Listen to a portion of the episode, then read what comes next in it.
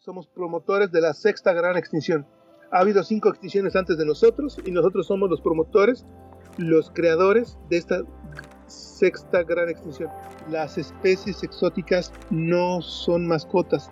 Creo que los zoológicos son útiles si tienen un programa de investigación. Si no tienen un programa de investigación, pues la verdad es de que de repente se diferencian difícilmente de un circo punto de la defaunación es que se refiere a la extinción global o local o incluso funcional de una especie, o puede ser también una comunidad ecológica. Los seres humanos básicamente son como un pequeño niño o un adolescente quizás que no sabe lo que está haciendo, lo está rompiendo por eh, desconocimiento, por ignorancia.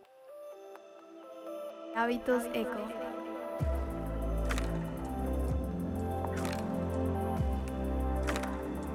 Hábitos eco.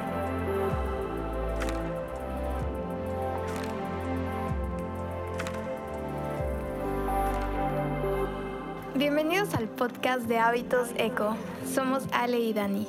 En este podcast nos dedicaremos a tener conversaciones con personas de diferentes esquinas del planeta que ya están haciendo algo a favor del medio ambiente. Sabemos que puede ser frustrante todo lo que pasa en el mundo, pero muchas veces no nos enteramos de las acciones buenas que alguien más está haciendo para contrarrestar el cambio climático. Nuestro proyecto busca transmitir la motivación para que tú tomes la decisión de cambiar tus hábitos y cada vez seamos más los que generamos el eco hacia un mejor futuro. Te invitamos a pasar, siéntate, ponte cómodo o cómodo porque es momento de hablar sobre un tema nuevo. Eco. Hola, bienvenido o bienvenida.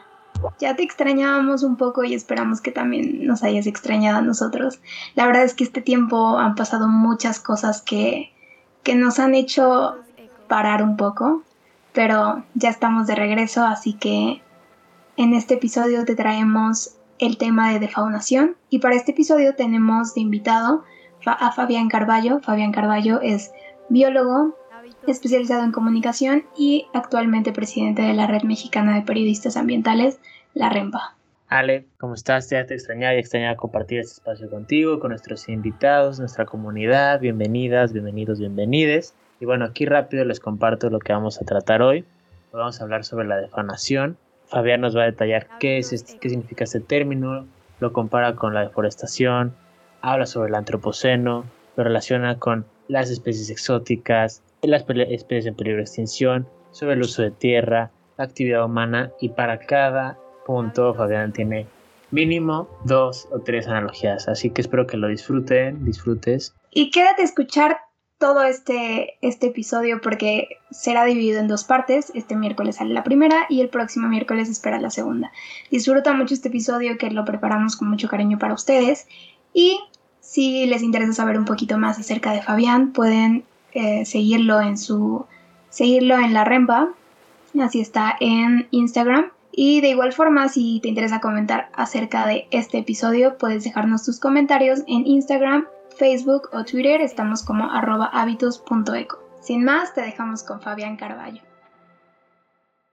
Bueno, bienvenidos a un nuevo episodio del podcast de Hábitos Eco. Estamos de vuelta en este espacio y primero que nada me quisiera introducir a mi compañera, a Ale. ¿Cómo estás, Ale? Hola Dani, muy bien, la verdad, muy contenta de retomar estas pláticas y qué mejor que en domingo y bueno, estoy muy contenta de compartir el espacio contigo y lista para arrancar un tema nuevo. El día de hoy hablaremos sobre defaunación. En este episodio nos acompañará Fabián Carballo. Él es biólogo enfocado en la divulgación de la ciencia y periodismo ambiental. Actualmente es el presidente de la Red de Periodistas Ambientales en México. Así que bienvenido Fabián, ¿cómo estás? Muchas gracias, Ale, muy gustoso de estar aquí contigo y con Daniel. Y este y es la Red Mexicana de Periodistas Ambientales, REMPA. Correcto. Bueno, Fabián, quisiéramos que, bueno, Ale ya te introdujo un poco, pero no sé si quieres, quisieras hablar más sobre ti, quién eres, para que nuestra comunidad te conozca a mayor detalle. Sí, con mucho gusto. Pues básicamente yo estudié biología en un inicio y la estudié precisamente porque es una área que me parece que tiene mucha capacidad de ser inter y multidisciplinaria, incluso a veces transdisciplinaria, por supuesto, por el mero hecho de la vida. Y mis intereses están alrededor de la comunicación ambiental. Me considero un comunicador ambiental, no un periodista, pero sí un comunicador ambiental. Y pues me di cuenta que yo comencé a trabajar esos temas de medio ambiente y ciencia y todo lo que está relacionado con ello desde 1996 más o menos, cuando fundamos nuestra primera revista, una revista que hicimos con periodistas precisamente. Se llamaba Ecosistema 2001. Y pues la idea era precisamente mostrar todas esas bellezas, esas cosas impresionantes y simultáneamente pues hablar acerca de los riesgos que están alrededor de esto. Y pues creo que una de, de las misiones que tengo en la vida es precisamente ayudar a que la gente se conecte y a dar a conocer pues la importancia de la naturaleza para nuestra vida, para nuestra sobrevivencia incluso. Pues básicamente hay muchas cosas que decir, pero creo que podríamos enfocarnos eh, podría enfocar mejor el tiempo en hablar sobre nuestro tema hoy. Claro que sí, justo. Justo, y tal vez este tema es un poquito desconocido tal vez por el nombre nada más. Por el nombre de faunación lo hemos escuchado tal vez de otra forma, como pérdida de especies, pérdida de la biodiversidad. Pero queremos preguntarte y que comencemos de esta forma para resolver esta duda con nuestra comunidad. ¿Qué es la defaunación? El punto de la defaunación es que se refiere a la extinción global o local o incluso funcional de una especie, o puede ser también una comunidad ecológica. ¿A qué se refiere con una extinción funcional? Tú puedes tener organismos y depende de la, de la, especie, eh, de la especie, por ejemplo, puedes tener, no sé, unos rinocerontes o unos escarabajos. En algunos casos tienes que tener una cantidad mucho mayor. No sé, en el caso de los mamíferos, tienes que tener un conjunto para que haya, haya variedad en sus genes. Pero no es tan grande, quizás. Pero en el caso de, de un insecto, por ejemplo, algunos insectos tienes que tener muchos más. Depende de la especie. Hay algunas especies que tienes que tener, no basta con tener un puñadito, no sé, cinco. Depende de la especie, ¿me explico? Entonces, tú puedes tenerlos, pero funcionalmente están perdidos. O, otro ejemplo simple, monos. Eh, yo desarrollé una tesis de licenciatura sobre el tráfico legal e ilegal en México y la frontera con Estados Unidos. Licenciatura. No lo hagan en casa, por favor. Llevan muchos años. Entonces, em, los monos. Los monos, tú puedes tener monos en, tu casa o en una reserva, pero si son bebés que los arrancaron de, la, de la vida silvestre, pues son unos idiotas, o bueno, no quiero decir idiotas pobres bebés, pero son unos ignorantes, más bien sea la palabra, son unos ignorantes de la vida. Entonces tú puedes tener estos monos, es difícil que sepan sobrevivir en la naturaleza. Ejemplo, los tienes en una reja, este, se acerca un ocelote, o sea, hay, lugares que hay reservas para los monos arañas. Se acerca un ocelote, lo ven y lindo gatito, meten la mano, el ocelote lo saca los muerde y los saca por el hueco de una reja. ¿Escucharon eso? ¿Se imaginan? Punto bueno, punto bueno para los demás es que aprenden que ese animal es malo. Pero imagínense todo lo que tienen que aprender. Entonces, funcionalmente, esos animales, si fueran solo esos animales, la especie estaría extinta del mono araña en este caso. Entonces. entiendo. Sí, sí, sí. O sea, puedes tener animales y o animales que ya no pueden reproducirse o no quieren reproducirse.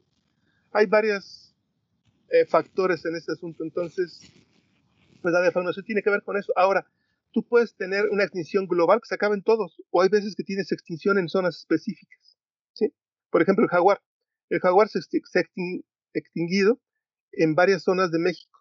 El jaguar abarca, o abarcaba desde, si mal no recuerdo, desde la ah, me parece que es Tamaulipas, o incluso hay registros desde Texas, hasta zonas de, de Sudamérica, Brasil, Chile, etcétera. O sea, lo más posible hacia abajo. ¿Me explico? Pero tenemos zonas que están extintos. Entonces es una extinción eh, local de este caso, pero no global. ¿Cómo ven? Yo tengo una duda ahí. ¿Una extinción global puede comenzar con una extinción funcional? o esa fuerza debe ser esa, esa secuencia para que ocurra la extinción global. Y también otro, otro, otro comentario que quería dar, yo creo que también se vuelven inútiles esos, esos animales que, que son llevados a casas y que terminan, bueno, que, que son víctimas del tráfico ilegal de especies y que son adaptados a una vida a la que ellos normalmente no estarían expuestos. Entonces al regresar tal vez a su hábitat se vuelven inútiles, no saben qué hacer. Entonces, bueno, también, o sea, mi pregunta va, va, la primera y esto era un comentario. Sí, totalmente, totalmente. Este, los animales dentro del tráfico de especies son animales perdidos para la especie. De hecho, cuando yo realicé mi tesis era una cosa así brutal. Por cada monito que sobrevivía, no recuerdo el índice, pero era alrededor de, por cada monito que sacaban de la naturaleza era alrededor de siete muertos, si mal no recuerdo. Tendría que revisar mi tesis, pero o sea, porque matan a la mamá, se mueren algunos en el camino, era una cosa brutal y tengo registros, ahí lo pueden ver, la tesis está para nuestra audiencia que nos escucha, lo pueden ver en la UNAM, tesis UNAM, Fabián Carballo con V, tráfico legal e ilegal de monos. Echen un vistazo ahí, hice un gran compendio del asunto y hice mucho trabajo durante varios años. Y claro, y este eso, creo que tener, pero eso eh, fue hace ya, bueno, unos años atrás y no sabemos cómo sea ahora, ¿no? Sí, no, lo más seguro es de que, eh, de hecho, miren, de todos los artículos que he revisado, leído, así que si yo hiciera un promedio, los expertos quizás van a estar totalmente en contra de mí, pero yo lo que recuerdo, leído, si tuviéramos un videojuego de ecosistemas, especies, etcétera, en un promedio que nada que ver, igual algunos dicen que tiene que ver uno con otro, pero bueno, los conjuntaría. Y si fuera un videojuego, yo te diría, tenemos entre 15%, 10% de energía, de vida, de capacidad, ¿no? Miren, dentro de la biología, grandes rasgos, es una cosa compleja, porque normalmente hay una regla y siempre hay alguien que rompe la regla. Entonces, lo lógico, quizás para mí pensar, sería que comienzas con extinciones Mm, locales y terminas con una global. Pero hay veces que podría ser una enfermedad que barriera toda la especie de, un lado para otro. O por otra parte, e, e, es un poco complejo decirte la respuesta en este caso si primero es global o local, pero lo que sí te puedo decir es un ejemplo también relacionado con lo mismo. La especie Papilio esperanza es una especie microendémica. Solo existía o existe, me quedé quizás un poco desactualizado, en una zona que se llama La Esperanza, en Oaxaca, que es alrededor de 100 kilómetros cuadrados. Solo en ese lugar existe esa especie. Entonces, para ellos, sería una extinción global y local simultáneamente la perdición. ¿Me explico? Claro. es, es muy complicado en el caso de la biología. Sí, a lo mejor, bueno, no sé si sea un buen ejemplo, pero a lo mejor lo podríamos comparar como con, ahorita con la pandemia, que por ejemplo empezó en China, ¿no? O bueno, eso es lo que se, se ha dicho, ¿no? Y de ahí se fue extendiendo a algo global. Entonces, a lo mejor en caso de que generara una extinción, pues se empezó local y global. por ejemplo, si lo comparamos ahora con el cambio climático, pues es algo que está pasando a nivel global en diferentes puntos, y, pero no comenzó algo, no nada más es algo local, sino es algo global, ¿no? y, y afectando localmente en diferentes puntos. A lo mejor eso también puede ser como una comparación de lo que estás mencionando. No sé si, sí, sí, sí, tiene sentido. Yo creo que sí, podría ser eso.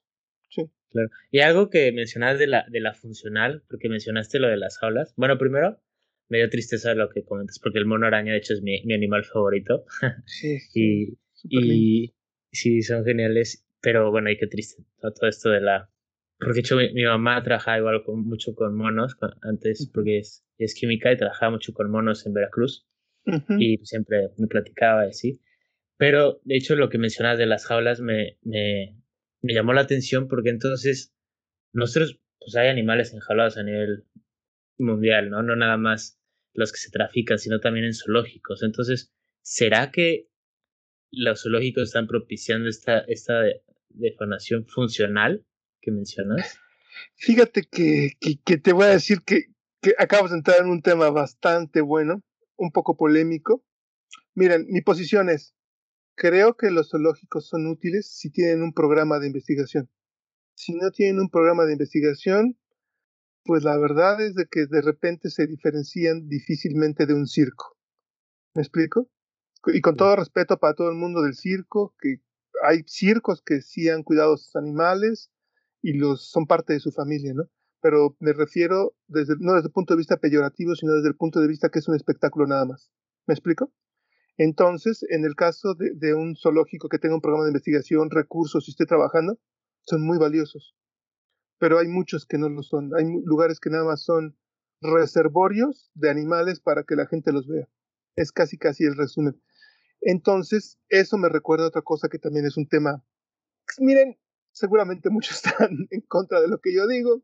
Finalmente, está bien. si nadie, no trabajo en esos lugares, a veces coincido con esas personas, no me van a querer mucho después de que diga esto, pero hay varias universidades que con sus trabajos de recolección de, de especies para taxidermias, para hacer colecciones taxonómicas, sé que es muy importante. También es parte de la conservación. Pero y he estado en lugares que es excesivo. O sea, conozco la colección de, la UNAM, sobre todo de aves, está primorosa, súper linda, la mayoría de los investigadores son cuidadosos. También conozco colecciones taxonómicas. O sea, taxonómicas me refiero que están ya muertos los organismos ahí acopiados, este, partes de organismos u organismos completos, ¿no? Y conozco colecciones de universidades en Estados Unidos que son brutales. Es una cosa, no sé, son edificios de tres plantas en la cual tienes animales disecados, montones de ellos, o sea, y no pequeños, grandes, o sea, alces, osos, Kodiak, osos gris, grises, grizzlies, este, osos de anteojos, o sea, tienes una colección brutal. Yo trabajé en una, no voy a decir dónde, pero era en Estados Unidos, trabajé un tiempo allí y yo decía, que es brutal. Y, y, y, o sea, lo que ellos colectan, si te pones a pensar cuántas universidades en Estados Unidos tienen una colección taxonómica, cuántos tienen dinero para ir a sacar animales de la naturaleza. Eso estoy hablando de lo legal. No vamos a hablar de lo ilegal, como es el caso de los, ay, no sé cómo se dice en español ahorita, poachers, traficantes quizás, las traficantes, que hacen cosas brutales. O sea, dentro de la colección taxonómica en Estados Unidos donde estaba, teníamos, por ejemplo, evidencias del tráfico. Por ejemplo, botes de basura con patas de elefante. ¿Qué habla de nuestra especie eso? O ceniceros basados en manos de gorilas, e etcétera. Ya no lo voy a seguir porque esto está demasiado, demasiado escabroso. Sí, hoy, qué fuerte. Eh, es parte de esto, es parte de la defaunación, porque, porque yo entiendo que no van a estar viajando todo el tiempo, pero quizás, oye, vamos a concentrarnos en cada estado que haya una, y ya cada estado es mucho también quizás en cada región. Igual la, la investigación de, de, de, monos, yo, eh, parte de, de, mi tesis también estuvo relacionada con el estudio para, pues, el uso que se hace para estudios en vacunas, etcétera. Y, y entonces encontramos que comenzaron a disminuir porque ya no se utilizaban 100 monos, sino ya se utilizaban tal vez 10, porque por un lado hay presión de la sociedad y por otro lado ya no hay tantos monos. Entonces, tendríamos que hacer un uso sabio, no lo hemos hecho, y es, esto es un ejemplo, sobre todo las colecciones taxonómicas y los zoológicos que no son zoológicos como centros de investigación. Esa es la crítica general. No voy a decir nombres porque ya no, de por sí no me quiero, no me querrán menos, me querrán menos. No, pero bueno, eso, eso habla bien de que defiendes en lo que crees y eso está perfecto. Pero justo esto que mencionas de zoológicos, yo una vez fui al zoológico que está ahí cerca de, de Toluca, bueno, del Nevado de Toluca, y justo es un zoológico que se dedica a rescatar ya animales viejos o animales enfermos. ¿Te refieres a Sacango? Para... ¿Zoológico de Sacango? Sí, exacto. Uh -huh. Sí. Y bueno, eso está excelente, ¿no? Le estás dando sí, una oportunidad a esos sí. animales a poder continuar en un lugar en paz. Y también. Digno, pues, y digno. Y digno, porque es muy, muy bueno y, y tienen biólogos que están trabajando con ellos y todo. Pero bueno, no sabemos si todos son así, ¿verdad? Sí, esto es otra, otra opción que dices que es, me parece muy útil de los zoológicos o de algunos centros que no son zoológicos, pero son, pues, no sé cómo llamarles, por ahorita les diré centro de acopio, que no es la palabra correcta, pero sí, por ejemplo, Yer Yerkes este, tiene un centro para, para chimpancés, precisamente, esos chimpancés retirados que estuvieron en la investigación u otras cosas, ¿no? Y eso me parece muy útil y, y, y digno. Y, y pues yo estaría a favor de todo ello, pero sí, sobre todo yo, la crítica que podría hacer es, ¿por qué necesitamos una colección de animales en, no una, en cada estado? A veces son, por ejemplo, en California, ¿cuántas universidades hay ¿Y cuántas este, son de estas que tienen colecciones de mamíferos? Tan solo por decir mamíferos, ¿no? O sea, algunas tienen colecciones de, son invertebrados más las cinco grupos de vertebrados. Todos estos organismos en un lugar que, bueno, pueden ser estudiados o no, pero creo que es demasiado desde mi punto de vista. Incluso esta sería mejor porque, pues si nada te, te especializas en un animal o cierto grupo, pues puedes hacer investigaciones más profundas, ¿no? Que tienes quién sabe cuántas especies y entonces tienes necesitas equipos más grandes, más este más espacio, todo y, y a lo mejor sí, como lo dices, como propones que sean diferentes universidades, de que cada quien se especialice en uno, pues a lo mejor pues, sería algo más controlado. Exacto, y de hecho lo que están haciendo ahora la ciencia, lo que están haciendo precisamente es sumar esfuerzos y recursos, porque llega un momento que no tenía sentido tener múltiples puntos si puedes colaborar. Entonces, eh, por necesidad, yo, yo lo veo no por necesidades eh, éticas quizás, ni ambientales, sino por recursos que se han tenido que hacer lo que estás diciendo precisamente, Daniel. Precisamente. Que, bueno, bueno esto, esto demuestra ¿no? lo complejo que es este tema. Sí. Pero justo quisiera pasar a la, a la siguiente pregunta, que, que al, como mencionó Ale antes, no es un término que escuchemos tan, tan seguido, ¿no? Por ejemplo, algo que escuchamos más seguido es deforestación, que en realidad es, lo mismo. Y no sé si se pueden comparar o el grado de, de impacto sea similar o, o, cómo se podrían comparar con estos dos términos. Yo creo que el término de faunación es mucho más complejo. Sin embargo, el fenómeno de la deforestación puede ser tan complejo como la de faunación la deforestación básicamente lo, ven así como se eliminaron las plantas de una zona determinada, ¿no? Por el ser humano. Es una deforestación y cambió el, terreno, ¿no? Pero si lo vemos desde el foco de la defaunación, las plantas son seres vivos. Lo que pasa es que normalmente a la mayor parte de las personas se les olvida y una evidencia de ello lo podemos ver en la basura. Mm, yo he recogido dentro de, dentro de mis habilidades es ser pepenador. Hemos recogido plantas en la calle que tú dices, esa planta sí pega. Y te estoy hablando desde orquídeas hasta plantas, pues son exóticas, como las brasileñas, esas de sombra, etcétera, palmas. He encontrado también palmas, por ejemplo, hay una palma mexicana que encontramos en la basura. Bueno, en la basura, en, en la calle, básicamente. E, esa palma la plantamos, es una palma de México, y súper linda, alcanzó, mide como tres metros, tiene como tres, como si fueran tres cabezas, ¿no? Es hermosa, este, y también he encontrado magueyes, etcétera. Entonces, la gente se le olvida que las plantas son seres vivos, a la, normalmente a la gente, y en este caso de la deforestación, sí yo lo veo como desde un punto de vista así como son recursos, son cosas que usamos, ya no las tenemos. Depende del enfoque, pero normalmente es así como un, eh, un enfoque utilitarista. Y eh, en el caso de, la, de, las, de las plantas son extremadamente complejas. Se lo voy a poner un ejemplo nada más. Ustedes, cuando ven una, un bosquecito, no es que solamente sea la parte de arriba. Tiene múltiples zonas que están interactuando. Y donde me voy a enfocar es en el suelo.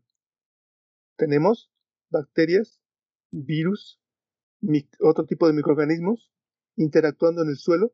Y a donde me voy a todavía enfocar más, así como si fuera un enfoque con el microscopio es los hongos. Los hongos están en relación con todos los árboles como si fueran cables de internet. Esa, fibra, de vidrio que, fibra óptica que conecta nuestras computadoras en algunos casos, es lo que hace algunos hongos. Hoy les me olvidó el nombre de, de esta, pero es como el internet del bosque. Gracias a ellos, los árboles están sanos y están comunicados entre ellos además de que tienen comunicaciones de una forma impresionante por medio de sustancias químicas que se liberan en el aire las plantas. Es una cosa complejísima. Pero bueno, en el caso de la deforestación, yo lo veo más como utilitarista y sí le aplicaría eh, tal vez la, defaunación, el enfoque de la defaunación a la deforestación para hacerlo más claro que no solamente son eh, troncos que estamos quitando o árboles nada más. Es, estamos barriendo con cosas hiper complejas que apenas entendemos. O sea, incluso el suelo hacia abajo, todavía en las zonas más, más cercanas, o sea, más profundas de, de, la Tierra, ahí hay bacterias que tienen también relaciones y que creíamos que ahí no había nada. También hay bacterias. Entonces, los seres humanos básicamente son como un pequeño niño o un adolescente quizás que no sabe lo que está haciendo, lo está rompiendo por eh, desconocimiento, por ignorancia. Así, así de complejo y de triste podría ser el tema. Creo que aquí me gustaría agregar o parafrasear la parte de un libro que leí, que Ale, bueno, Ale sabe que me obsesioné con este libro, es Sapiens de Yuval Noah, no sé si lo, si lo has leído. No. Pero, pero bueno, lo recomiendo.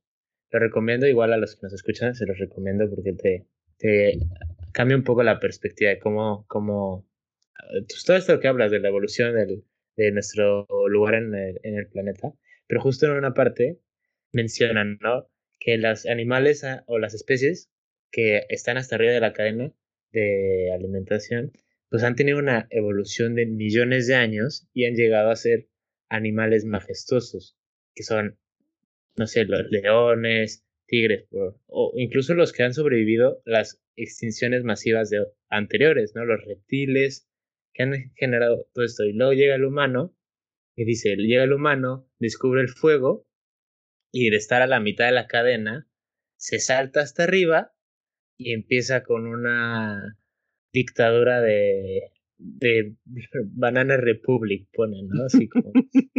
sí, sí, o sea, chafísima. Empieza a hacer lo que quiera y sin conocimiento alguno y pues bueno, es lo que estamos viviendo ahora, ¿no? Mm, exacto.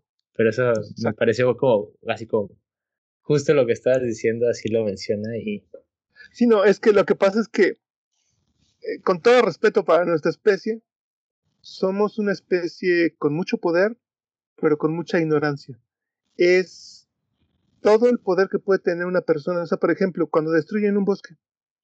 O sea, de verdad que, que tendríamos que mantener en límites nuestra existencia. Y se ha hablado de los límites desde hace mucho tiempo, desde los años 70.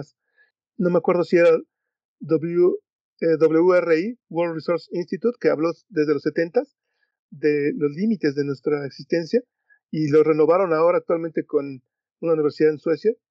Y el punto es de que deberíamos de mantenernos en límites. Es, hasta aquí podemos crecer, señores. Es un presupuesto, es como si estuvieras en tu casa. En tu casa tú puedes pasarte del presupuesto, pero vas a tener que comenzar a pedir y normalmente no te van a prestar o vas a tener que ir con tus papás y no te van a dar quizás. Eso tendríamos que hacer, o sea, la humanidad es, desde el punto de vista social, se habla de sociedades inmaduras. Normalmente dicen que los latinos somos una sociedad inmadura. Pero la verdad es que desde el punto de vista ambiental, los seres humanos somos una sociedad tremendamente inmadura e irresponsable a múltiples niveles. Es, es devastador la la irracionalidad e inmadurez que presenta nuestra especie, punto por punto. Muy complicado. Sí, algo que me gustaría también rescatar de esto es que a veces nos preguntamos si hay posibilidad de revertir todo esto que hemos, todas estas acciones, estas decisiones que hemos tomado. Pues este yo creo que el tema de defaunación es un tema súper importante porque aquí sí nos damos cuenta que ese revertimiento es imposible. Una vez que una especie se extingue, no hay forma de traerla de vuelta. Entonces, yo creo que también es un tema, un tema sumamente importante a considerar si aún seguimos creyendo que hay una posibilidad de, revertir el cambio climático. Al menos en este tema, no. de hecho, ahora que lo que comentas es, miren, los voy a dividir en dos partes. Uno, dentro de esta grave crisis ambiental que vivimos, que algunos dicen que es una grave crisis civilizatoria, tenemos varios problemas que están enlazados. Por un lado el cambio climático, por otro lado tenemos la defaunación y la contaminación. ¿sí? Son parte de esas crisis, graves crisis ambientales. Y ahora, revertir. Miren, todos podemos hacer algo. Lo que pasa es que de repente yo lo veo quizás por este sentido de, autonomía que he tenido desde pequeño. Yo creo que todos podemos hacer algo y no tenemos que esperar a que venga el gran científico. O sea, ejemplo, donde yo vivo, ¿sí? En el municipio donde yo vivo, tú puedes hacer una diferencia con cosas tan simples como, de verdad, planta un árbol cerca de tu casa, cuide un árbol. Ejemplo simple. Un día planté un árbol. Lo vi cómo fue creciendo Hasta eso ni siquiera una gran cosa impresionante, no era un árbol, ni siquiera nativo, era un árbol exótico. No sabía en ese tiempo de esas cosas, no la entendía, o más bien, sabía, pero no le tomaba importancia, para que vean que los biólogos también podemos ser cosas ignorantes, pero finalmente ese árbol exótico dio casa para muchos insectos, que es lo que quiero decir. Hubo una, cosa impresionante que es, les pones una casa. Así de simple podemos hacer cosas todavía mucho más simples. O sea, de verdad es, no sé, organiza un estanque en la azotea de tu casa. Ponle agua a las abejas. O sea, pones una, un recipiente bajo con canicas para que se puedan parar, beben ahí las abejas. O pone un bebedero para las aves. ¿Me explico? Pon plantas en tu azotea. O sea, con eso mm, mm, quizás no estás revirtiendo eh, la extinción de una especie globalmente, pero que, creo que estás ayudando a, algunos individuos y creo que es parte del asunto, porque hay veces que los expertos no tienen recursos, no tienen tiempo o no llegan hasta donde tú estás. Entonces, creo que todos podemos hacernos responsables de algo, comenzando de nuestra casa en adelante. De verdad, yo veo muchos camellones. Los camellones, pues ya sabes, la gente que está por lo menos en México, que son tiras de concreto con tierra en medio donde están algunas plantas. Muchos camellones abandonados y tú ves casas enfrente, cientos de casas de un lado del otro, gente que no se hace cargo. Últimamente ya he visto que hay personas que se hacen cargo de algunos camellones, algunas zonas, lo cual celebro. Con eso puedes hacer una diferencia, de verdad. O sea, no estoy hablando de rocket science, no estoy hablando de cosas hiper complicadas. Es regar, desparasitar, cuidar un pedacito de tu mundo. Todos lo podemos hacer, de verdad. E incluso en un departamento. De verdad que yo he visto departamentos que tienen enfrente camellones o áreas que están abandonadas, llenas de basura y podrían estar en otra situación. No sé, a lo mejor está muy simple, muy simple lo que estoy diciendo, pero lo que quiero decir es de que todo individuo tiene la capacidad de hacer algo y podemos hacer algo. Claro, estoy de acuerdo. Me gusta llamarlo eso como que tiene un efecto en cadena, no solamente te beneficia el hecho de, de, como dices, poner agua para las abejas, sino que provoca que las, las, las abejas continúen con este proceso de, de, polinización, si no, estoy diciendo mal, y tiene un efecto en cadena. Sí, sí, completamente. Continuando con, con, el flujo de la conversación, este querría, bueno, quiero introducir este, este término que se llama antropoceno. Y por si nuestra comunidad aún no está familiarizada con este tema, el, el antropoceno es considerada como, es un término creado que considera una época en la que las actividades del hombre empezaron a provocar cambios biológicos y geofísicos a escala mundial. Quiero saber cómo, cómo identificarías tú este, tema, este término con tus palabras, ya que es un término que aún no se ha formalizado y algunos aún no lo, no lo consideran en este, en este periodo Tú, tú, ¿cuál, es tu, ¿Cuál es tu perspectiva en cuanto a este tema? El, el punto del antropoceno es, número uno, tenemos, estamos viviendo en el Holoceno, con H. Eso es eh, lo que dicen los geólogos. Sin embargo, de repente es Paul Crutzen y Eugene Storm, si mal no recuerdo, es Eugene Stormer. En el 2000 propusieron este término y entonces, básicamente, lo que tenemos es que ellos comenzaron a darse cuenta de que algo estaba cambiando. Desde el punto de vista geológico, tenemos que la huella del ser humano va a aparecer y va a quedar, si cuando nos extingamos, va a quedar nuestra marca, va a quedar un horizonte. Ustedes cuando estudian paleontología, por ejemplo, o geología, los expertos lo estudian como por horizontes. Ustedes ven, por ejemplo, un acantilado y se ven líneas horizontales de diferentes épocas geológicas. Nuestra huella va a ser basura plástica, metálica, sobre todo plástica, que es la que va a conservarse durante mucho tiempo más, y a pesar de que algunos duran 500 años, entonces va a haber toda esta mm, interferencia en la naturaleza, todos esos residuos que no logramos incorporar por nuestra avaricia y nuestra ignorancia, van a quedarse ahí como un horizonte. Como, de hecho, parte de las áreas de conocimiento ya está la, la arqueología industrial, en la cual estudian cosas de hace 200, 300 años, que son parte de la revolución industrial también. Y entonces es esta huella que tenemos como seres, como humanidad, como especie, que va a quedar aunque nos extingamos, allí va a quedar. Entonces, eh, pues algunos no lo toman en cuenta porque dicen que es más bien como un elemento cultural, no tanto geológico, pero finalmente va a quedar una evidencia en algún momento, incluso de radioactividad, si quieren, o de otros elementos que van a perdurar durante mucho más tiempo que puede ser incluso el plástico, ¿no? Pero ustedes hoy mismo, o sea, por ejemplo, van a algunos lugares, yo en lugares que he ayudado a reforestar, pasas del metro, ya no hay suelo, lo que sigue es cascajo, y más abajo encuentras plásticos y basura en general. Y el antropoceno también, algunos lo han nombrado incluso de otra forma, algunos dicen que es el capitaloceno, ¿sí? Básicamente ese sistema, sea, no es que esté en contra y, yo diga, oh, el socialismo fue mejor.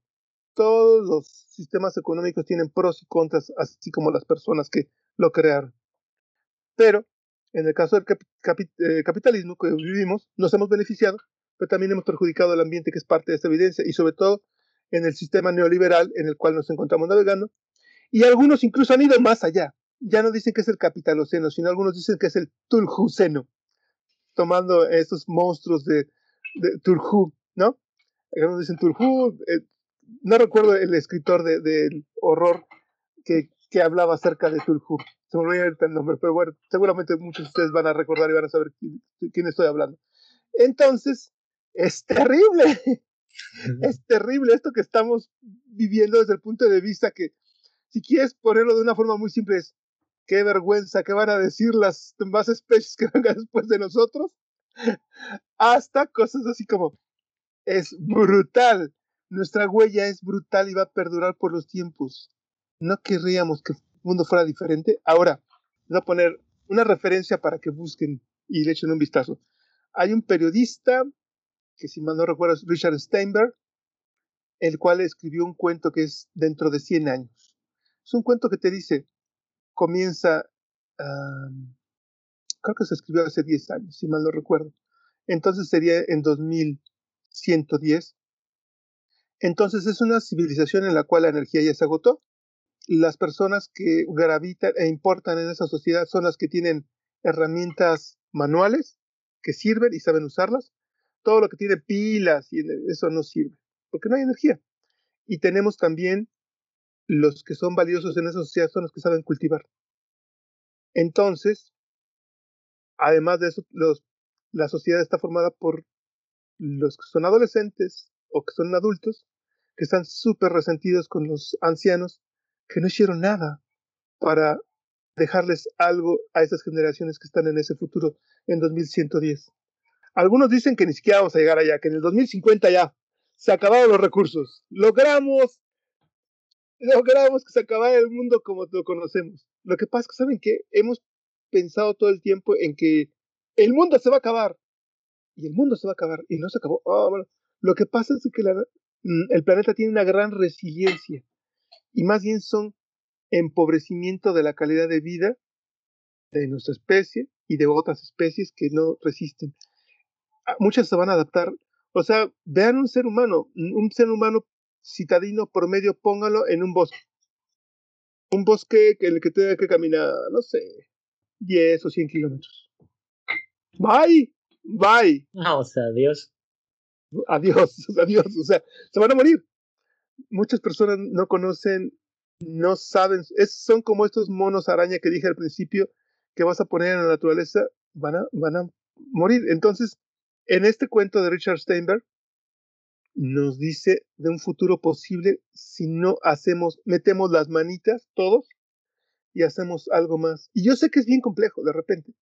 Tienes que encargarte de tus recursos, de la fauna, etcétera, porque no hay nadie más que lo esté haciendo a veces o no tienes equipo de trabajo, pero miren, responsabilícense mínimo de sus residuos y de ayudar a la fauna y flora que puedan de la forma posible, que puedan desde ahí, ahí lo dejaría este punto, porque si no, me extiendo más allá. Sí, no, y ya, ya, ya habrá momento para extenderse en esa parte, porque también tenemos otras preguntas preparadas más adelante. Pero continuando con esta época geológica, si se puede decir, eh, entonces la defaunación podría ser considerada como esa huella que dejaríamos en esta época de antropoceno que dejaríamos nosotros podría ser considerada como, como esa huella. Ya está. De hecho, nosotros somos promotores de la sexta gran extinción. Ha habido cinco extinciones antes de nosotros y nosotros somos los promotores, los creadores de esta sexta gran extinción. Por supuesto, hay responsabilidad diferenciada, ¿no?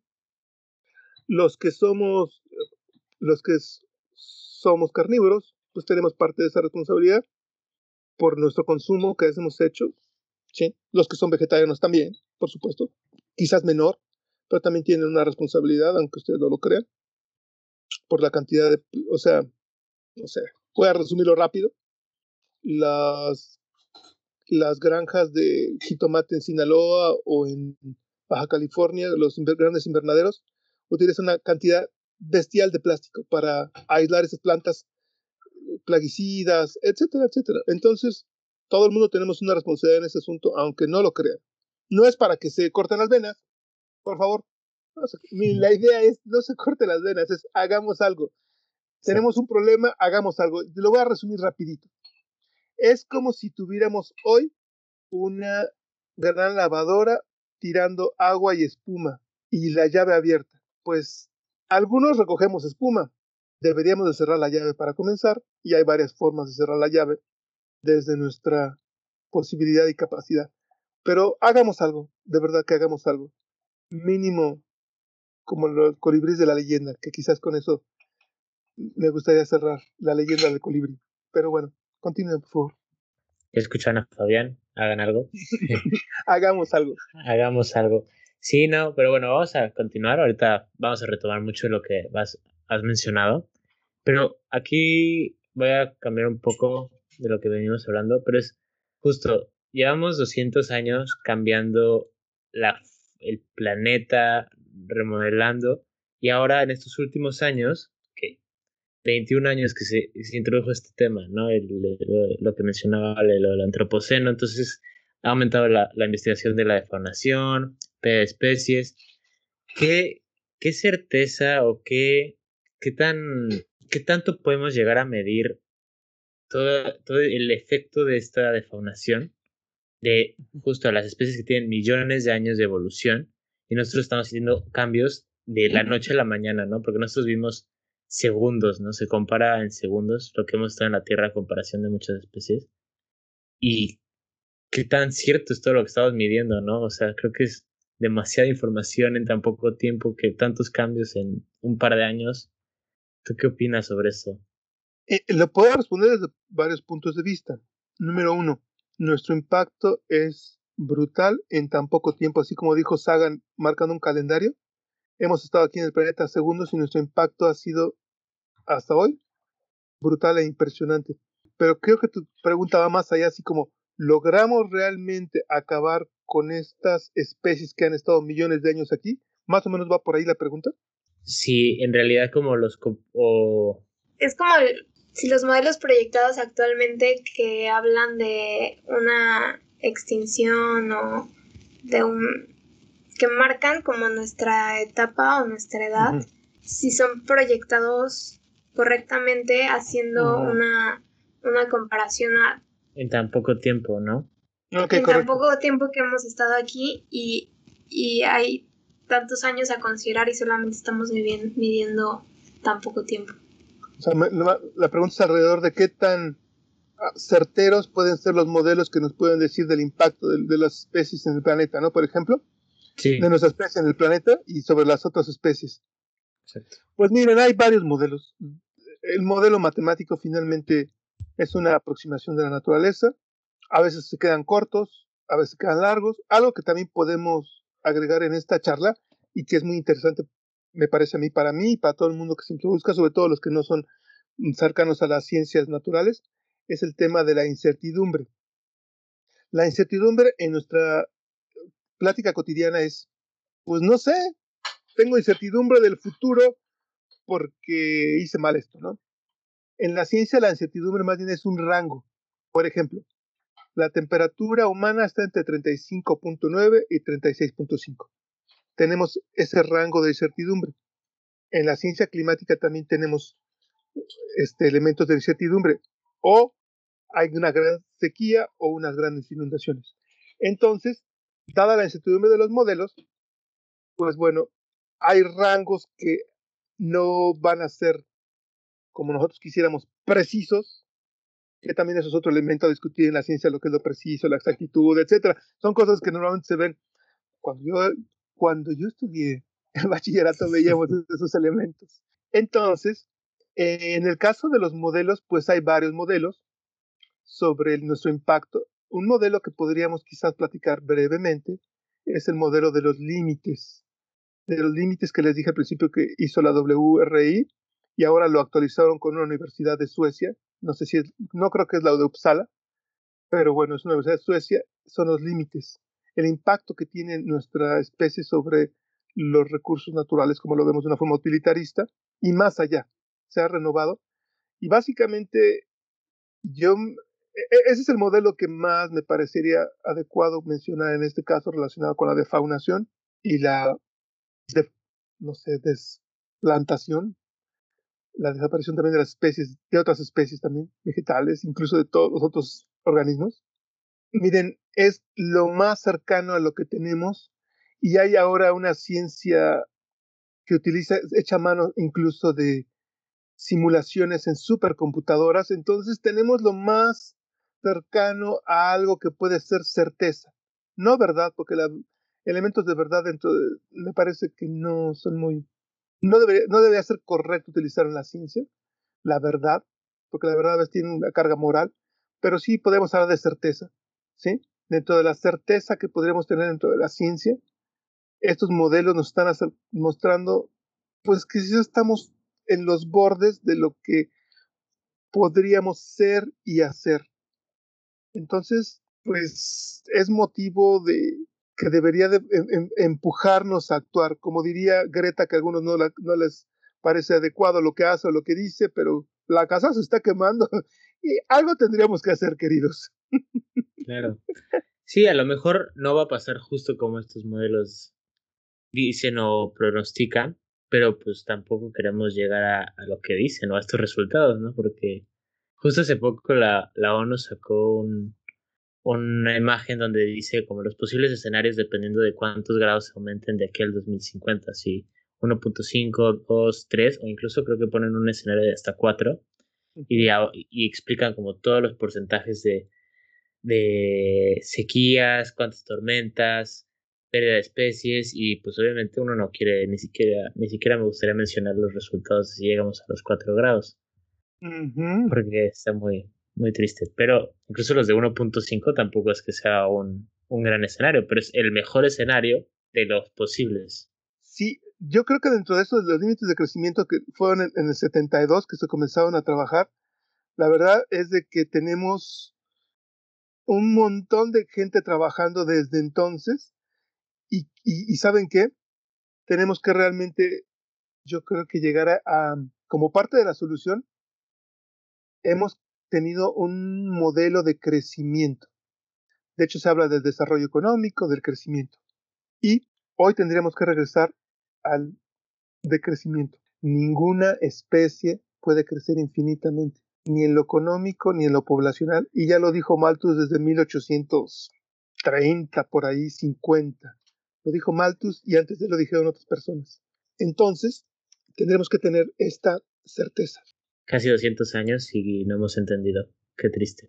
Sin duda, o sea, y entonces hay varias perspectivas del decrecimiento. A algunos les parece realmente brutal e innecesario, pero pues es una opción porque miren, ejemplo, como les digo a veces a mis estudiantes de sustentabilidad, el desarrollo sustentable es lo mínimo que podemos hacer como civilización o como seres humanos que hoy no estamos haciendo y requerimos ir incluso más allá al decrecimiento. Entonces, imagínense dónde nos encontramos ubicados.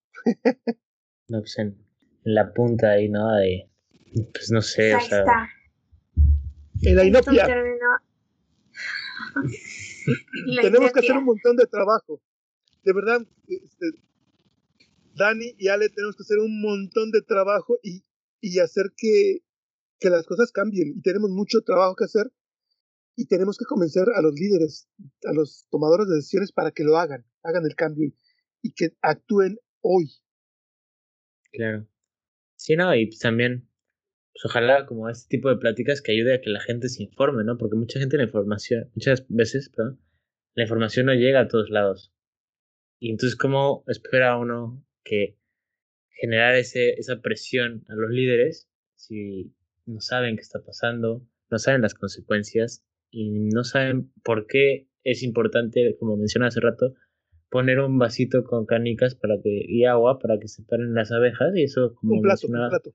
Un plato, este, para que también, muy sale, y eso desencadena una cosa tras la otra.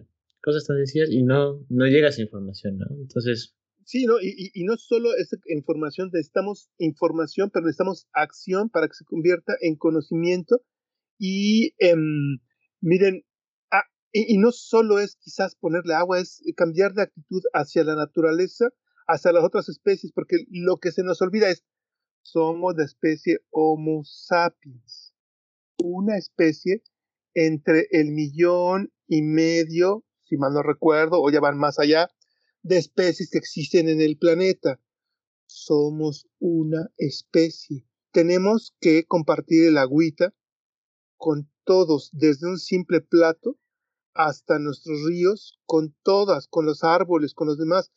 Y lo hacemos no porque seamos buena onda, sino porque nos conviene tener, por ejemplo, árboles, un bosque en las alturas para que puedan haber cosecha de agua y ojalá quisiera lográramos llegar a otro lugar.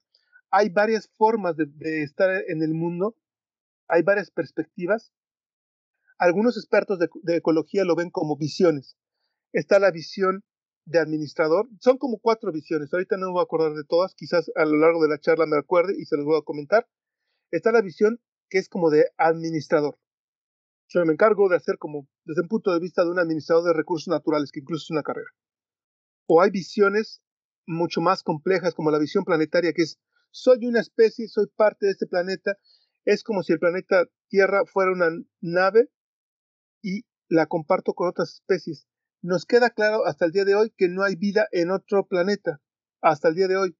¿Por qué no valoramos, revalorizamos este, nuestros compañeros en este planeta, en esta nave azul, y hacemos los tomamos en cuenta y vayamos más allá de un simple administrador, incluso para ir a una idea de biofilia, en la cual tenemos amor por la vida y podemos trascender, trascendernos y valorar a todos los demás por lo que son, no sencillamente por lo que nos dan, sino por lo que son. Quizás es muy complejo lo que estoy diciendo para algunos y está muy oscuro, pero los términos para buscar, si quieren buscar y profundizar, es biofilia, por ejemplo, que fue una idea de Edward O. Wilson, me parece que todavía vive, un biólogo muy importante y que han retomado muchas personas, ¿no?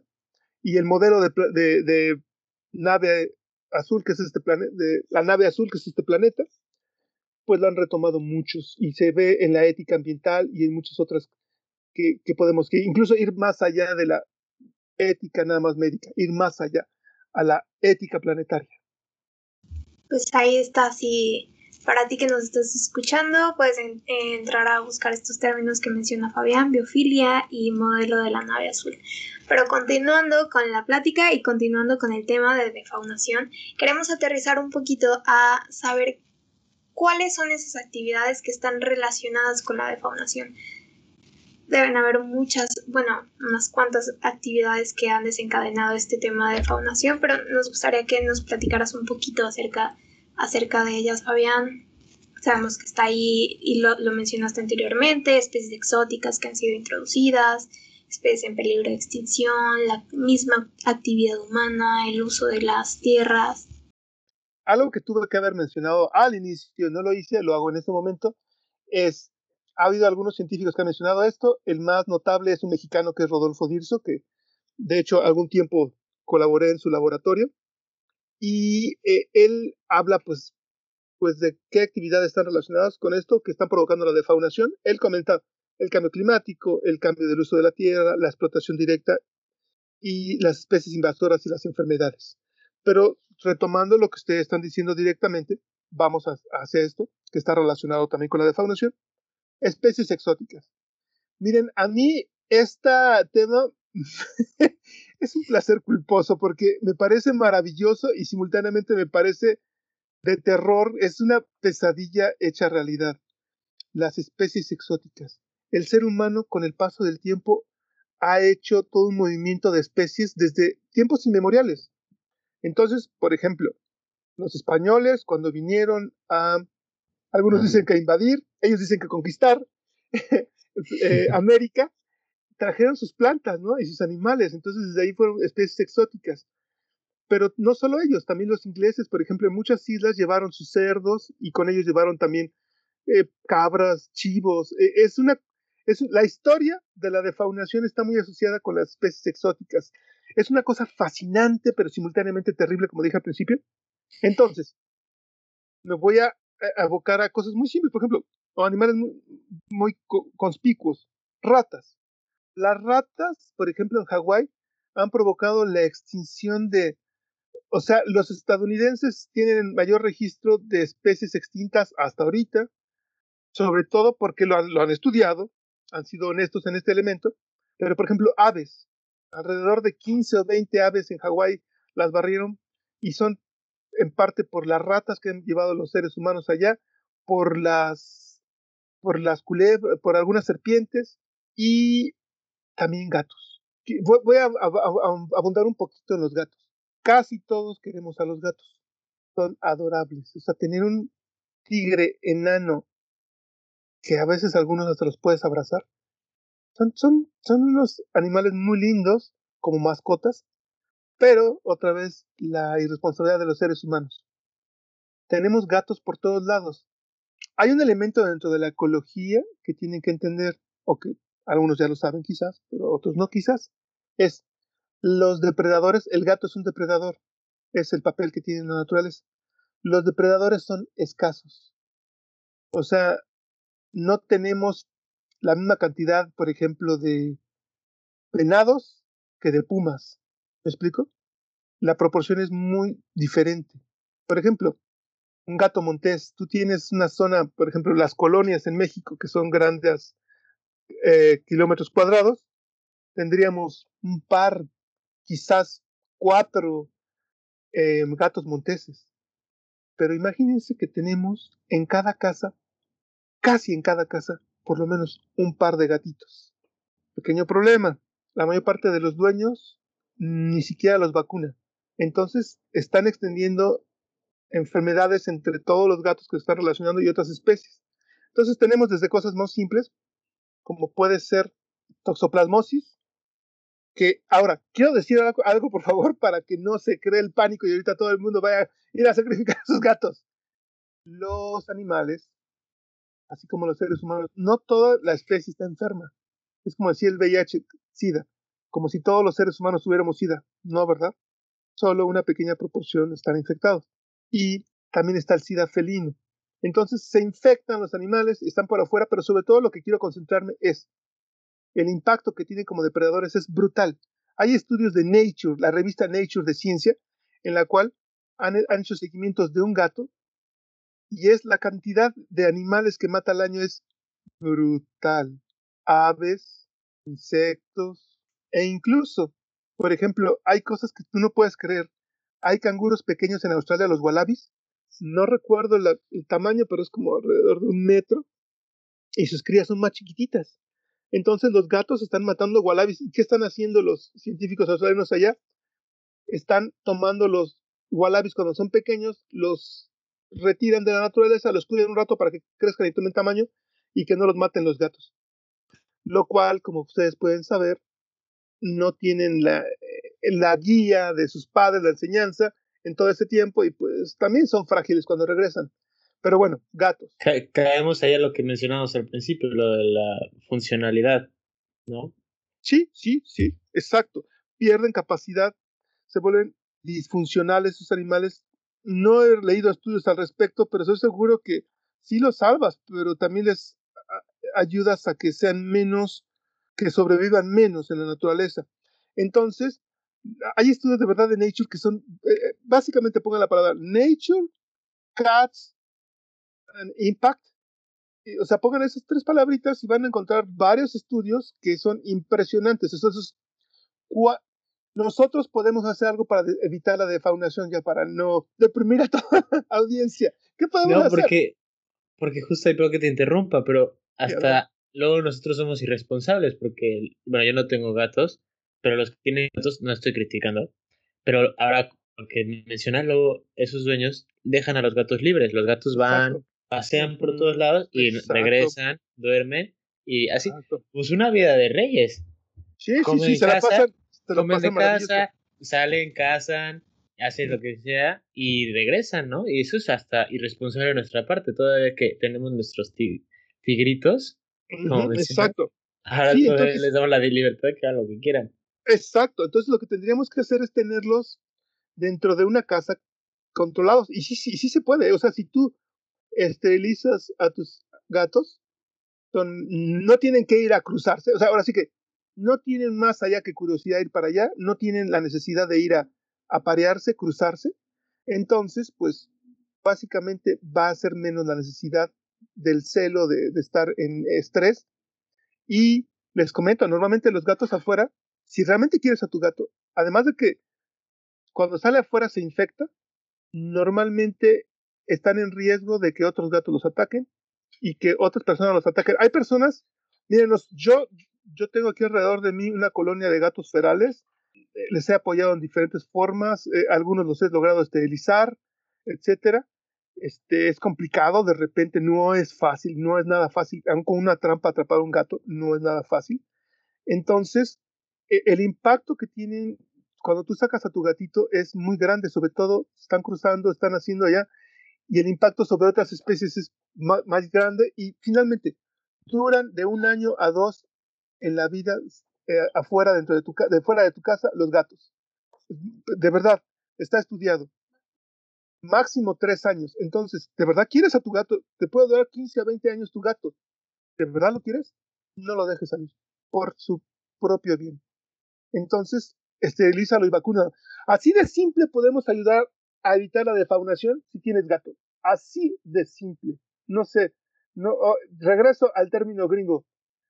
No es rocket science, no es ciencia compleja. Súper simple, de verdad. No sé qué opinan ustedes, pero me parece una cosa súper... Eh, está brutal, ¿no? Porque luego algo que, que ni siquiera nos imaginamos, ¿no? Porque no, no lo vemos, porque luego pasean de noche o algo así, o, dice, ah, pues mi gato salió. Y ya, pero no sabes qué está haciendo, ¿no? Exacto. Y ya, ya no tienes pajaritos, ya no pasan pajaritos por tu casa, a lo mejor, o los colibrís. Mira, ahí, en ese el término, yo aquí tengo unos pequeños jardines alrededor de tu casa, y eh, pues la verdad es que nos encanta, nos dan sombra, etcétera, pero cuando salen los gatos, no hay cantos de aves. De hecho, tenemos un fenómeno dentro de la defaunación que es el bosque silencioso. Tenemos bosques que son funcionalmente casi inservibles. Por ejemplo, desde el punto de vista que solo producen, por ejemplo, vayan un día a una plantación de aguacates en Michoacán, por ejemplo. Ahí vas a entender el término que decía Rachel Carson de la primavera silenciosa. Es un silencio que duele, porque no hay cantos de aves, no hay, no sientes vida más allá de los árboles y los organismos asociados que pueden sobrevivir al plaguicida allí. Silencio brutal. Algo no tan fuerte, pero cercano es cuando sacas a los gatos a los jardines alrededor. Los aves ya no cantan, no están. O sea, es literalmente, yo no estoy donde está un gato. ¿Me explico? Así, así de fuerte es el impacto. Bueno, la verdad, es que no sé mucho sobre este tema, ¿no? Entonces, pero pues está brutal y un impacto que que, y desde cuándo viene, ¿no? Que el humano empezó a traer al gato, viene desde los egipcios. Exacto. O sea, es algo de miles de años y, y ahora mide eso eh, el impacto de especies a todo ese tiempo, pues ya se vuelve más triste el asunto, pero yo creo que no vale la pena meterlo. no, no, no, no lo vamos a deprimir. no, no, no. Si lo que queremos es que vean que hay algo que se puede hacer, ¿no? Y es lo importante. Sí, eh, eh, nada más para concluir este tema de los gatos, porque si no sería todo un programa, de hecho. Este, el tema de los gatos. Pues espérenlo próximamente. Sí, fácil. Podríamos abarcar un programa de esto. Eh, hay personas que los están, mm, miren, hay personas que los están matando. De verdad, hay personas que es, literalmente, yo he estado en varios foros que es, rifle sanitario es la resolución. Ya hasta ni lo dicen, es nada más, pues encárgate de ellos. Y entonces hay gente que tiene rifles. O sea, por ejemplo, yo he recogido algunos perros, no gatos, que tienen balazos de, de postas. Y el caso de los gatos, hablas con el veterinario, dicen, es que afuera se exponen. Aquí tratamos varios animales que les han disparado. Entonces los matan de diferentes formas, les ponen veneno, etcétera. De verdad, hay personas que no van a tolerar que un gato vaya y marque su zona, que orine su azotea. No lo van a tolerar. Y en algunos casos se utiliza el rifle sanitario. Ha sido muy controversial, sobre todo por los animalistas. No estoy a favor de eso. Yo estoy a favor de que atrapas a los gatos, los esterilizas y los sueltas de nuevo, que vivan lo que tengan que vivir, que eh, esa, esa colonia feral en algún momento termine, no son necesarios, tenemos otros depredadores, pero este, hay personas que no están a favor de eso, es, y hay otras personas que ni siquiera lo piensan, es básicamente que salga el animalito a que sea libre y coma pastito, dejo los perros en algún lugar, en un bosque, salgo, dejo que los gatos salgan, o incluso se le ha dado el nombre, se llama fenómeno Nemo, en el que básicamente tú traes tus Plecustomus, que son esas especies que limpian las peceras, que vienen de Asia, y los liberas en un, en un cuerpo acuático. Entonces, tú crees que estás beneficiando al animalito, pero estás afectando brutalmente todo un ecosistema. No, es, precisamente eh, me, me, me, recuerdan en este momento los charales, a veces, los charales, es, ya muchos hemos comido charales, son pequeños alevines, pequeños pescaditos que, este, que se comercializan. Eh, ya ahora muchos de esos charales traen plecustomos. O sea, imagínense la cantidad. Es más, plecustomos, ya más cerro aquí porque si no, no andaría, y faltan otras tres categorías. Plecustomos están provocando la extinción de los ajolotes. Bueno, no son plecustomos, en este caso es eh, carpas y mojarras están provocando la extinción de los ajolotes en Xochimilco. De una forma brutal. Es más, están tirando los, las carpas y las mojarras están tirando, están tirando este, los árboles en Xochimilco. Esos árboles que son como una flamita, que se me ahorita el, nombre, agüejotes, los tiran porque una de esas especies rasca el suelo para hacer sus madrigueras y los árboles pues, terminan cayéndose. Es un ejemplo raíces. simple. ¿sí?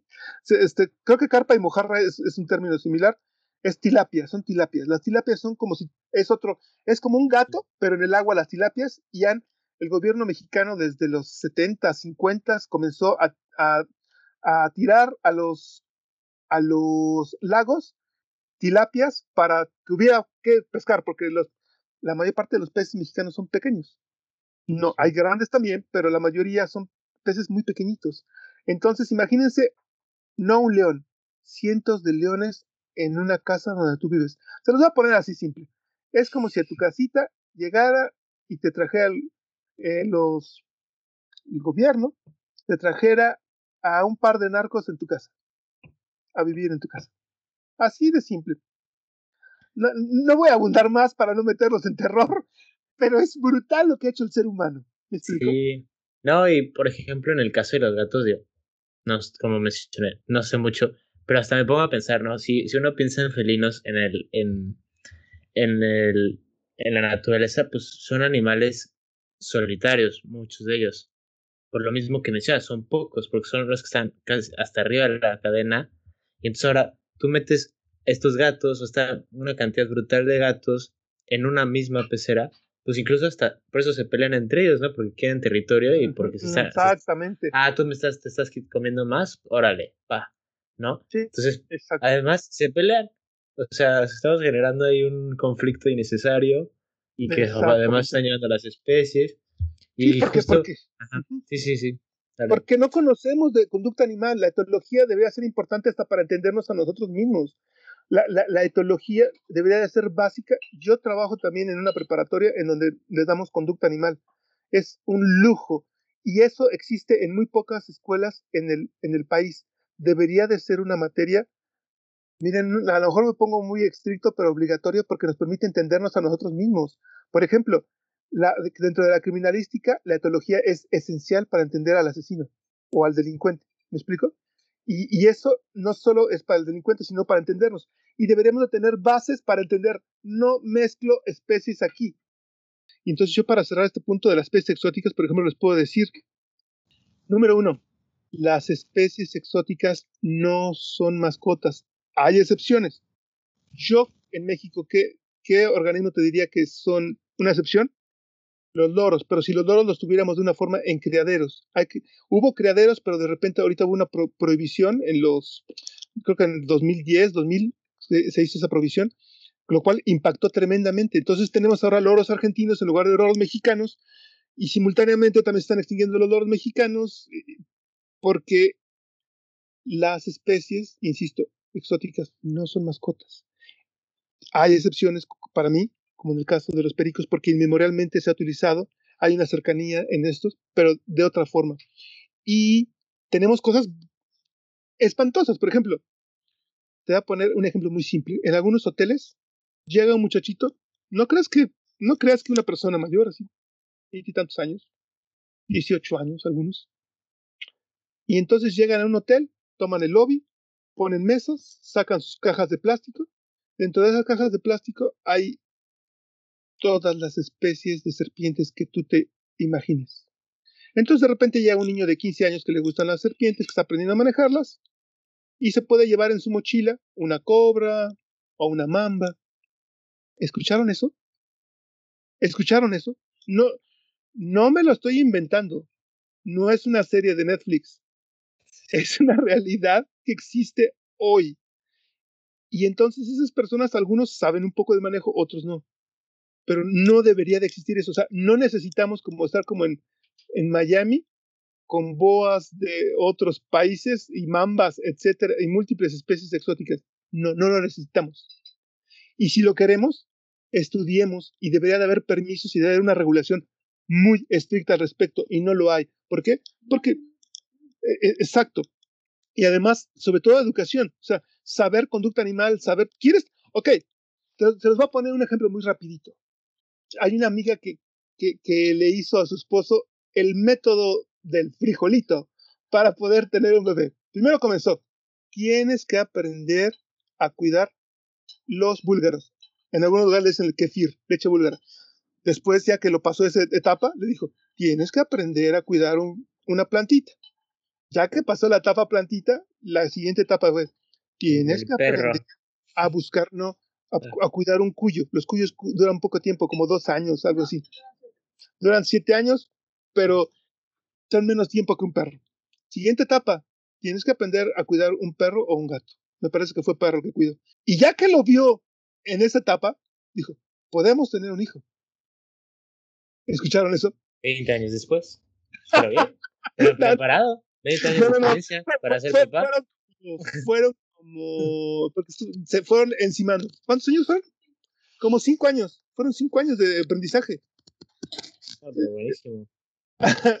sí sabía cuidar algo. Y hay personas que no saben cuidar ni, ni a sí mismos, pues. Entonces no pueden tener una especie exótica menos cuidarse a sí mismos. Entonces. Claro, y que ni siquiera está acostumbrada a estar cerca de humanos. Entonces es una, la pobre especie, además de eso, vive en estrés. Exacto, y, y termina siendo una política de consumo de úsese y deseches. Es, ah, hoy se me ocurrió una boa, ay, no me sirve, ay, la, tira al, bosquecito. Entonces, por eso te digo, terminas encontrándote en la calle tirados desde plantas hasta animales. De verdad. O sea, ser un pepenador quizás no es nada glamoroso. Los franceses le llaman glaner, glanés, son los pepenadores. También la pepena puede ser desde lo que sobra de la tierra, las cosas que ya no quieren porque no tienen formas bonitas para el mercado, hasta organismos que termina uno rescatando porque son valiosos o porque son una vida simple. Entonces, es muy complicado esto de las especies exóticas. Nosotros le llamamos recicladores a los pepenadores. recicladores. Expertos. Son, hay, hay, múltiples recicladores en este planeta. El otro punto que ustedes mencionaron son una especie en peligro de extinción, ya lo hemos mencionado ampliamente y nada más mencionaría lo de los murciélagos. Los murciélagos nos dan servicios importantísimos y ahorita con lo de la pandemia han sido estigmatizados doblemente. Una de mis tesis que yo hice de, fue tesis de maestría sobre creencias y, y, juicios y prejuicios sobre los murciélagos en estudiantes de bachillerato. Este, la mayor parte de los murciélagos los ven con asco y con miedo. Entonces, tenemos que estas especies pues están ayudando a su extinción porque no los conocemos. Solamente son negros, son feos, parecen ratas, guacala. Entonces los mato. Los incendios, sus cavernas, etcétera, etcétera. Y em, pues sumado a eso tenemos el problema de la pandemia, que no necesariamente, como les dije, todos los murciélagos están infectados, no necesariamente todos los murciélagos están en contacto con el, con el, este, con el bicho de moda ahorita, eh, están infectados, ni todos lo propagaron, es muy complicado. De hecho, Rodrigo Medellín hizo una guía para tratar esto y esta guía lo quiero tomar para traducirla a los medios para que se enteren, porque terminaban culpando a los murciélagos de esta pandemia, cuando realmente los seres humanos tienen que ver con la defaunación, pusimos en contacto a especies que nada que ver unas sobre otras amontonadas en mercados. Entonces, o sea, ¿cómo no quieres que una especie brinque a otras estás amontonándolas y juntándolas? Estás haciendo que la evolución, acelerándola millones de años por esas acciones irresponsables. ¿Ok? Ahora, relacionado con... Sí, adelante. no, no, continúa. No, porque digo, es que al final el murciélago es un animal que ni siquiera es carnívoro, creo que es, come fruta y en la noche tiene su vida tranquila y, y ahora todos lo odian, pobre murciélago. Exacto, todos están enojados con el murciélago. Sí. No, eh, eh, tiene razón en gran parte. Este, sin embargo, los murciélagos ocupan muchos espacios. Algunos sí son carnívoros, son piscívoros.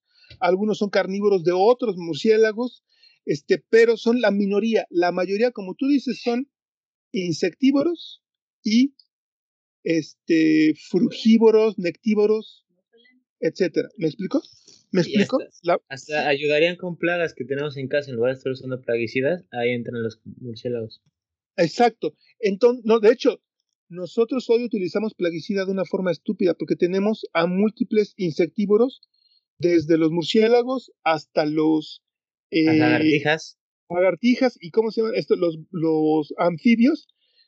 No tendríamos mosquitos en la cantidad que tenemos si tuviéramos esos organismos trabajando por sí mismos y que nos benefician a nosotros. Entonces, la verdad es otra responsabilidad más de los seres humanos que tenemos allí. Y en relación al otro elemento que comentaron relacionado con la defaunación, del uso desmesurado de tierras. Se los voy a poner así, sencillito. Estamos acaparando tierras para cultivo por montones, la humanidad creciendo desbordadamente y aparte construyendo un montón de, elementos allí, eh, de, casas. Tenemos que apartar el 30% de los, de los terrenos como formas de áreas naturales protegidas por salud. Ahora, si no lo hacemos, ¿qué creen que pasa? Tenemos pandemias. Entonces, ustedes, por favor, no, no, lo digo yo, vayan a escuchar al doctor José Sarucán, que es el Pelé de, la ecología, con múltiples premios. Vayan a verlo, por favor, en una charla que da en el Colegio de México o el Colegio Nacional, una de estas dos instituciones, y escuchen la charla que habla sobre las enfermedades y la biodiversidad. ¿Qué está pasando? Tú tienes organismos que algunos de ellos tienen sobre sí a algunas, mm, pueden ser insectos o microorganismos, que están albergando, que los están a ellos afectando, infectando. Pero ¿qué pasa? Acabas con esa especie y tú crees que se van a quedar, por ejemplo, las garrapatas llorando, ay Dios mío, ya no tenemos a las ratas que tenemos ahora, ¿qué vamos a hacer? No, no, no, no, no, ellas van y dicen, mm, ¿qué tengo? Mm, tengo ganado de los seres humanos, sobre todo vacas o, cerdos, voy y los infectos y tengo seres humanos. Ah, bueno, me voy a adaptar, están medios apestosos todos ellos, pero bueno, los voy a utilizar. ¿Me explico? Entonces, y aparte, de hecho, el doctor Dirso, en una charla que tiene en, en YouTube, echen un vistazo, habla sobre la defaunación, nos habla qué estamos haciendo con la defaunación, sobre todo de grandes organismos. Los que se están quedando son roedores, son del grupo Rodentia. No piensen en ratas de cañería, no todos los roedores son así. Hay roedores que te dan ganas hasta de besarlos, tan tiernos y chiquitos. Las ardillas. Exacto, ardillas, etc. Entonces, ¿qué tenemos? Roedores. Acabamos con los grandes depredadores y tenemos roedores. ¿Qué tienen esos roedores como plagas? Tienen pulgas. ¿Qué creen? La peste negra de la Edad Media fue producido por una pulga.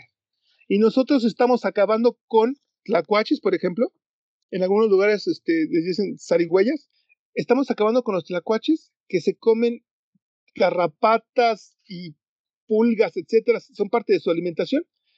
Y estamos dejando a los roedores con sus pulgas y a veces estamos acabando con esos roedores también. Entonces, ¿qué pasa? No recuerdo las proporciones, pero básicamente el impacto es, dejamos roedores, dejamos esos roedores con sus enfermedades, que algunos están enfermos, no todos. No, por favor, no lo tomen a mal y vayan a quemar a todos los murciélagos y roedores del universo. es como los seres humanos, no todos están infectados, pero sí estamos propiciando que los que están infectados los estamos propiciando, que tengan mayor área de desarrollo. ¿Sí me explico? Estamos pateando, es como un niño malcriado pateando el aire acondicionado en un lugar que hace mucho calor. Así somos los seres humanos, utilizando una bonita analogía. ¿Me explico? Sí, justo como mencionas, creo que todo esto ocasiona una... Por ahí muchos lo ven en término de defaunación, como un efecto en cascada. Y, y para esto me gustaría mencionar un dato que, que me encontré, que es que el 75% de todas las enfermedades infecciosas emergentes son zoonóticas. Es decir, lo que significa que se transmiten de animales a seres humanos y es justo lo que nos mencionas, que hay que destinar mínimo un 30% del territorio a áreas naturales protegidas para que podamos contener un poquito esta situación. Igual esto que estamos viviendo, no necesitamos mayor ejemplo que el que estamos viviendo. Exacto, y si no, pues, mire, de verdad, vienen más pandemias. O sea, comenzamos, en, en mi experiencia humana, Comenzamos con el H1N1, perdón, y nos duró un mes el sustito. Ahora tenemos este, el coronavirus, nos está durando dos años. ¿Qué sigue? Queremos llegar a los niveles de la película donde de Soy leyenda, de, la maravillosa novela de Richard, creo que es Richard Mathis, de, que en la película actúa Will Smith. ¿Queremos llegar allá? Sí podemos, tenemos la capacidad. estamos haciendo, ¿no? Si seguimos. Vamos bien. Para allá vamos. Entonces, podemos detenerlo. De verdad que tenemos la capacidad y la inteligencia para detenerlo. Sí lo podemos hacer. y, en este caso, no por minimizar el, el efecto o la, las consecuencias del coronavirus, pero no se mide a, la, a los efectos que generaba, por ejemplo, el ébola. Exacto. O, el ébola, exacto, u otras enfermedades brutales. Que están sobrepasa, ¿no? Y, pero bueno, no sabemos qué venga después y eh, por eso hay que actuar, por eso hay que hacer algo, como dices, ¿no? Tenemos que cambiar el rumbo hacia donde vamos. Es que, otra analogía, la humanidad es como una, montaña de lemmings que dicen que es mito, pero algunos dicen que sí es cierto, que están en un precipicio y se están aventando así. ¡Ah! Entonces, para allá vamos, tenemos que tener ese, ese amontonamiento y sobre todo que si estamos a la orilla, que no nos empujen los que vienen atrás, ¿no? Sobre la actividad humana, para cerrar este punto que me preguntaron, de la actividad humana lo, reduzco muy brevemente. Tenemos un impacto brutal, ya he dicho muchas razones. Les voy a poner otro ejemplo que normalmente no se ve. Ventanas. Bonitas ventanas que nos protegen y nos dan vista. Para las aves es un infierno. Yo he atestiguado en ventanales, yo lo he visto. Pobrecitos, se golpean, vienen a una velocidad brutal, se golpean y puedes tú recogerlo esperar a, a, que se reanimen y darles quizás alimento, etcétera, un ratito en una cajita. Pero ¿saben qué? Muchos de ellos ya se hicieron fracturas en el cráneo y tienen derrames dentro de su cerebro. O sea, por ventanas. ¿Cuántos edificios no tienen ventanas brillantes que parecen espejos? Miren, e, en el caso de los edificios donde yo vivo, es relativamente simple porque tengo tenemos una mezcla de cosas que permiten que, no se estrellen. Tenemos árboles donde yo vivo. En, la preparatoria donde yo trabajo, lo que he propiciado con mis compañeros, algunos me han hecho caso, otros no. Simplemente poner calcamonías. Algunos son como rosetones, que es parte de la actividad de la de artes plásticas. Hacer rosetones con figuras bonitas, las ponemos en una ventana. Entonces, como que hay algo allí, ya no me voy de frente entonces se detienen. Puedes poner persianas, puedes poner muchas cosas, puedes poner colgajitos así que, que se muevan para que vean que hay algo y no se estrellen las pobres aves. Lo podemos hacer, pero ¿cómo le hacemos para convencer a esos grandes arquitectos grandilocuentes que siguen con el modelo de cemento, perdón, cemento, eh, aluminio y grandes ventanales como cristales? ¿Cómo le hacemos? como espejos, quise decir. ¿Cómo lo hacemos? Tenemos que cambiar ese modelo, de verdad, todo eso. Hay también estudios, no me lo crean, vayan y póngale ventanas o ventanales, aves, impacto. Muy simple. Van a encontrar un montón de cosas. Te lo creo y la verdad no me había dado, o sea, no me había puesto a pensar el impacto de las ventanas en, en, esta situación, en la defaunación, no, no solamente en la defaunación, porque obviamente piensas en el impacto de las ventanas y no se te viene a la mente a defaunación, sino que, pues, creo que todos hemos estado en presencia de que alguna vez se ha estrellado con alguna ventana y simplemente nos, o sea, no nos preguntamos, oye, tal vez podremos poner algún tipo de señalización como la que mencionas para evitar que esta situación siga ocurriendo y por qué no, no nos imagino, no nos imaginamos escalándola a, a edificios grandísimos, repletos de ventanas. Imagínate cuántas nos estrellarán eh, al día y también los invito a, a, buscar este impacto porque sí, sí, sí es muy importante a considerar. Y es que, y es que fíjense, nada, lo que tenemos que hacer sin duda es, es un cambio de paradigma.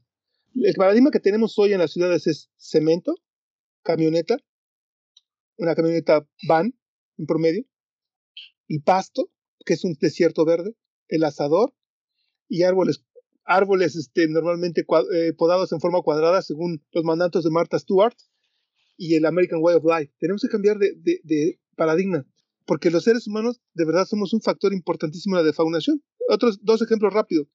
Este puma que fue linchado aquí en el Estado de México, o sea, linchamiento de un puma, o sea, o el oso negro castrado en Monterrey, o sea, especies en peligro de extinción afectados por la muchedumbre.